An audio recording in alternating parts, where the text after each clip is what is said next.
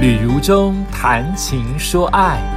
欢迎收听《旅如中谈情说爱》，我是如中。嗯，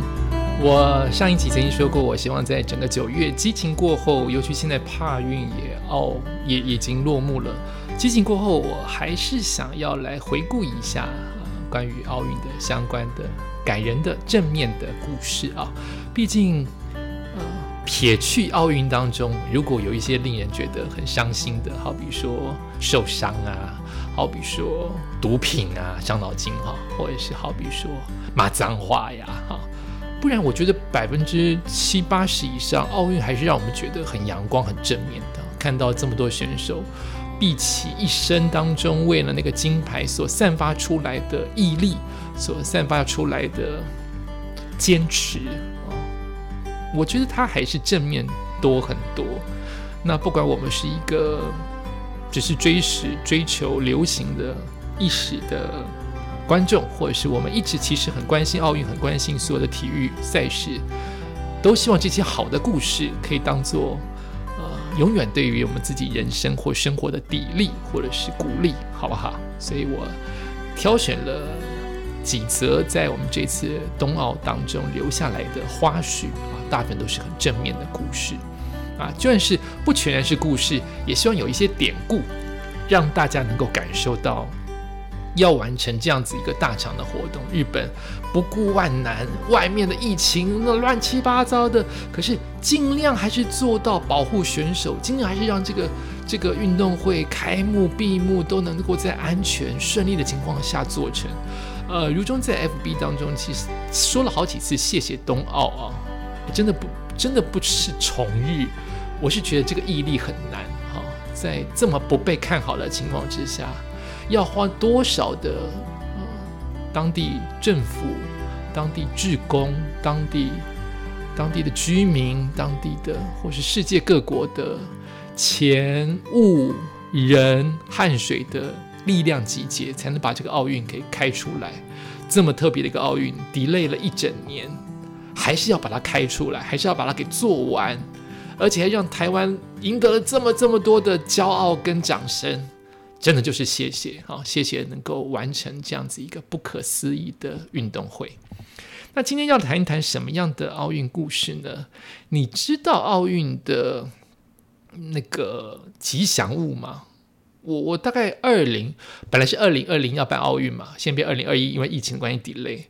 在四年前。我们就开始在准备，能够抢二零二零年能不能被抽到奥运的位置去看任何一场，他把我们塞进去，不管是初赛或者是复赛，或是决赛拿金牌赛的赛事，不管我们懂不懂那个运动，我们都在抢那个位置啊。后来通通不能去哈，因为疫情的关系，所以大概在二零二零前四年，二零一。二零一六、二零一七，应该一七年，我在东京就已经看到这个吉祥物了。它当然是先吉祥物出来嘛，先吉祥物出来，然后不停不停的宣传。所以我二零一七年就看到这个吉祥物，没有特别想买或不买，但就是一个气氛。它这个气氛就是你会知道这个国家、这个城市要办奥运，会有一种期待。不管你懂不懂体育，我就是不懂。可是我会觉得好期待，好欣欣向荣，好多的建设。那我们今天就来聊一下那个吉祥物是怎么来的。第一篇来聊聊吉祥物是怎么来的。呃，我看到这个是来自于，应该是日本重读 J A P A H O L I C 这个网站当中告诉我们。吉祥物是怎么决定的？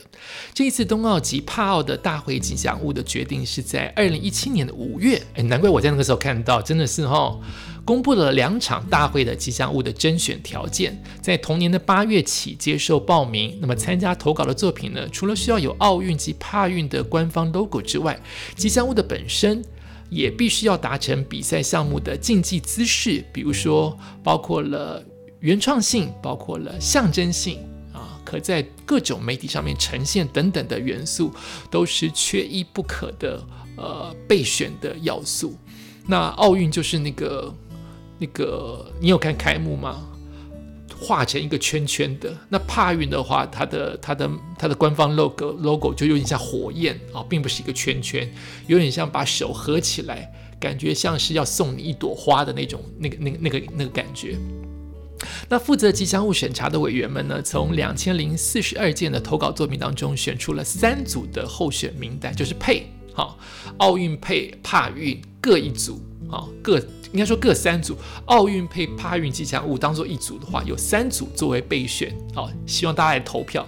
让日本的全国小学生及海外的日本学校的小学生，就只能小学生，日本或国外的日本学校来做投票。最后由福冈四十三岁的设计师谷口亮所设计的“未来永远狼”当做奥运的吉祥物，那么染井吉当做帕运的吉祥物，就是一个刚好很像。如果我们刻板印象的话，就蓝色的那个像男生的，叫做米拉托瓦，米拉托瓦应该没错，米米拉米拉米拉就是未来的意思哈，叫做未来永远狼，蓝色的有耳朵的。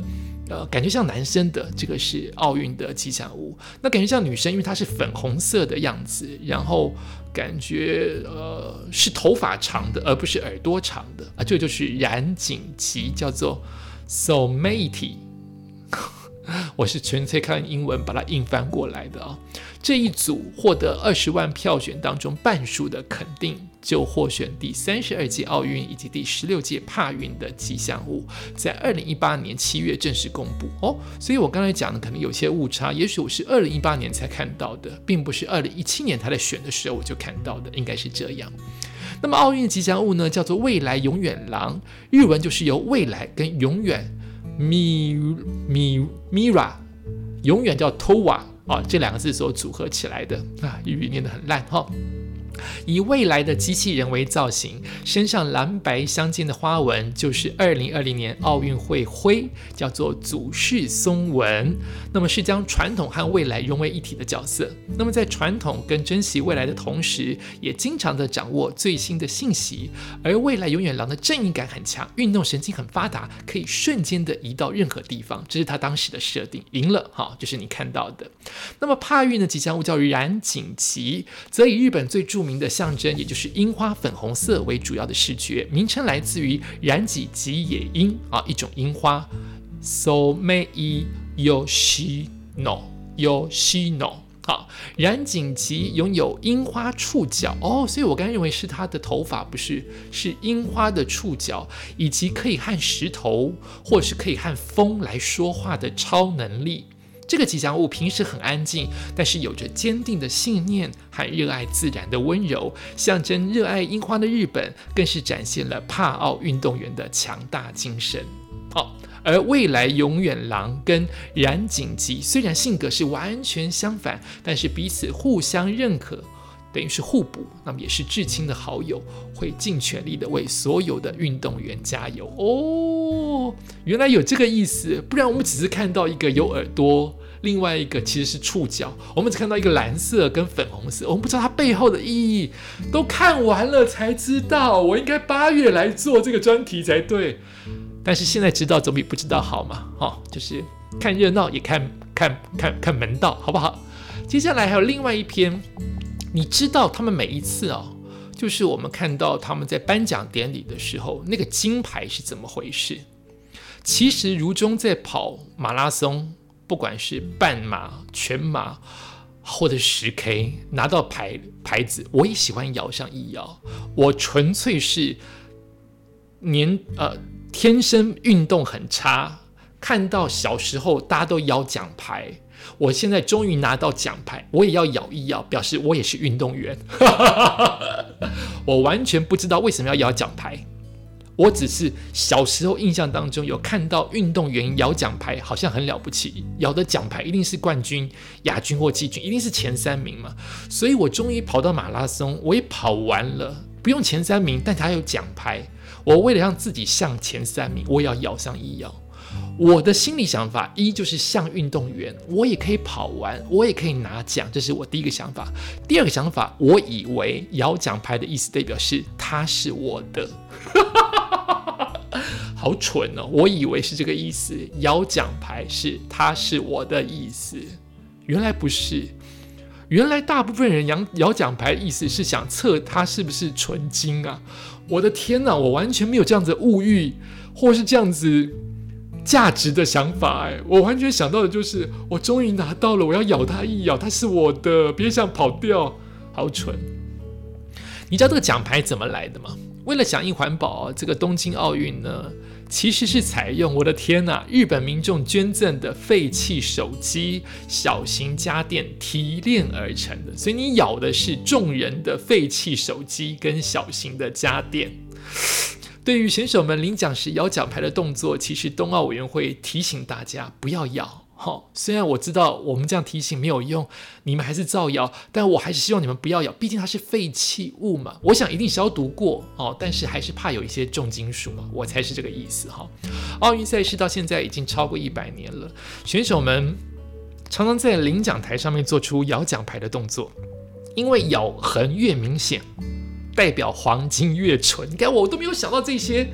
可能也因为我没有得过金牌的关系，今年的冬奥呢，在二零一七年四月一号到二零一九年三月三十号期间，他们已经甄选了两年时间喽，搜集了八万吨民众不要的废手机、小型家电，提炼成三十二公斤的黄金、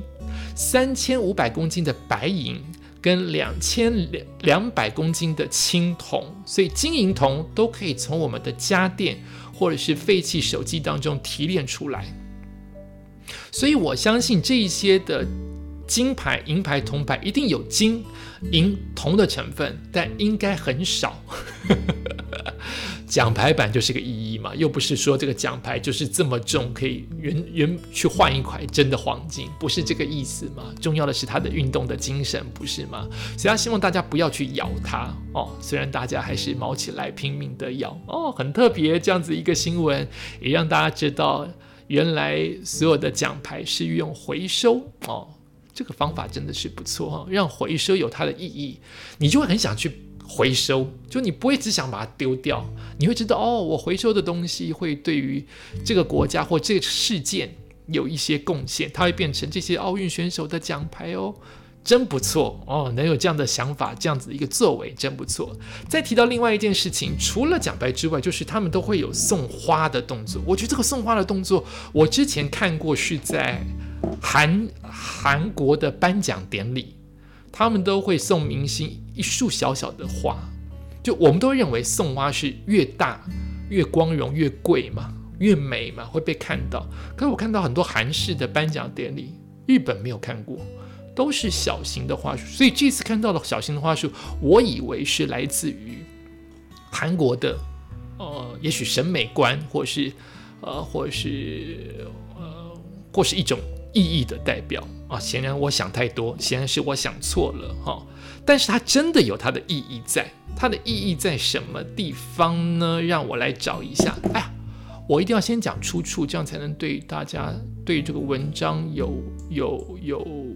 刚才的那个呃有它的尊重点哦，因为我是朗读的。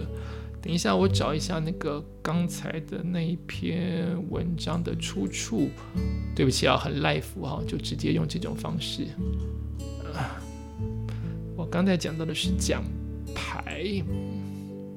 奖牌的出处在哪里呢？大家等我一下哦。我刚才讲到奖牌的新闻是来自于 TVBS 啊，TVBS 运动的这一块。没错，哦，楚楚讲到了。好，我现在继续讲的就是花束哦，送的呃金银铜牌都有同样一束的花束哦，配合着吉祥物一起送给大家。那个花束有它的意义是花哦，花的来源有它的意义。这个出处来自于自由体育，应该是自由时报，没错，自由体育当中的报道。他说：“附上的精美三色的花束和吉祥娃娃，事实上，这个花束是来自于二零一一年日本大地震与海啸的重灾重灾地。啊，它的意思并不是说花来自于二零一一年，而是二零一一年有三一一大地震啊，所以这些花束是来自于那些受创的地点啊，所以它的意义包括绿色、黄色、深蓝色三种元素，花材就来自于。”当年非常惨重的福岛、宫城跟岩手三县啊，等于算是一个绝处逢生，花树嘛开花，有它的色彩，因为当年那个地方很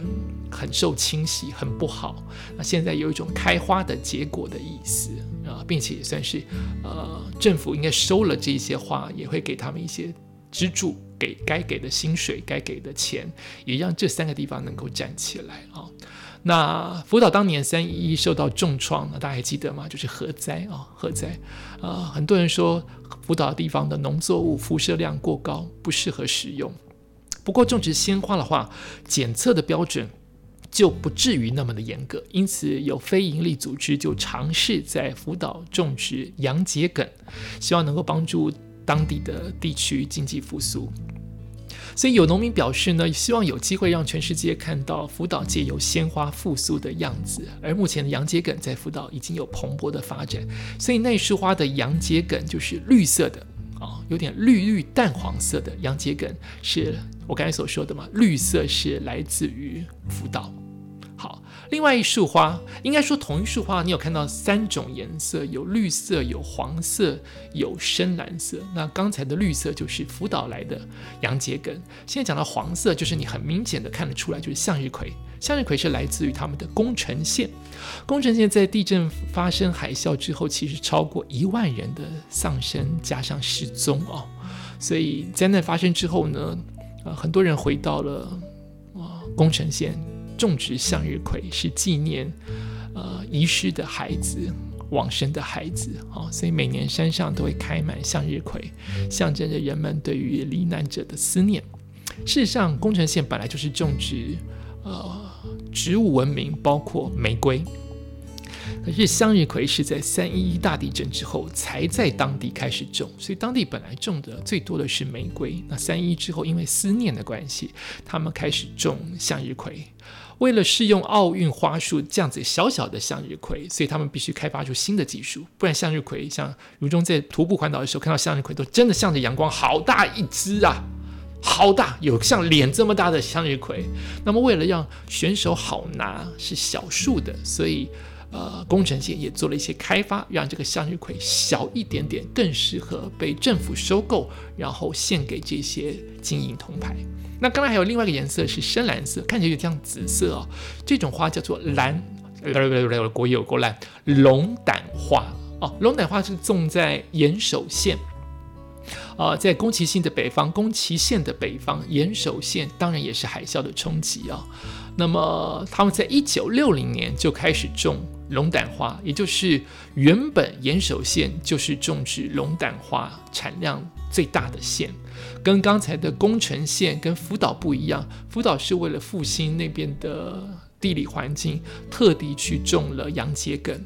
那么宫城县种的是玫瑰为主，可是为了要配合啊，不能讲配合，抱歉，呃，可是为了思念，他们种了向日葵。为了配合奥运，他们把向日葵变小。只有岩手县的龙胆花是本来就是那边的大产的地方，啊，所以就集合了这三个地方的呃经济作物，希望着帮帮一些这三个县的一些忙。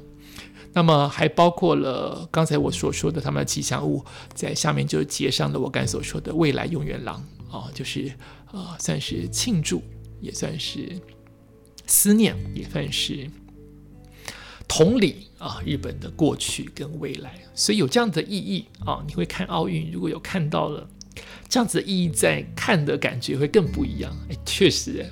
我是知道这个花可能有它的意义，我就没有去找它的意义啊。现在知道了，我看到选手拿，我就觉得好不想丢哦，好想带回台湾哦，会不会？但是花应该不能带回来啊，它是植物，应该是不能带回来，就会觉得好有意义哦。他们有这样子的花束的颜色，呃，有这样子的思念跟这样子的阳光层面在其中，哎，感觉真不错。这一点小细节会让我们更喜欢。这个地区，我会更喜欢这个国家。好了，今天由于时间的关系，就提到这三个报道的小小的故事，跟大家来分享。也感谢你收听今天的礼物中谈情说爱，我们下次再见。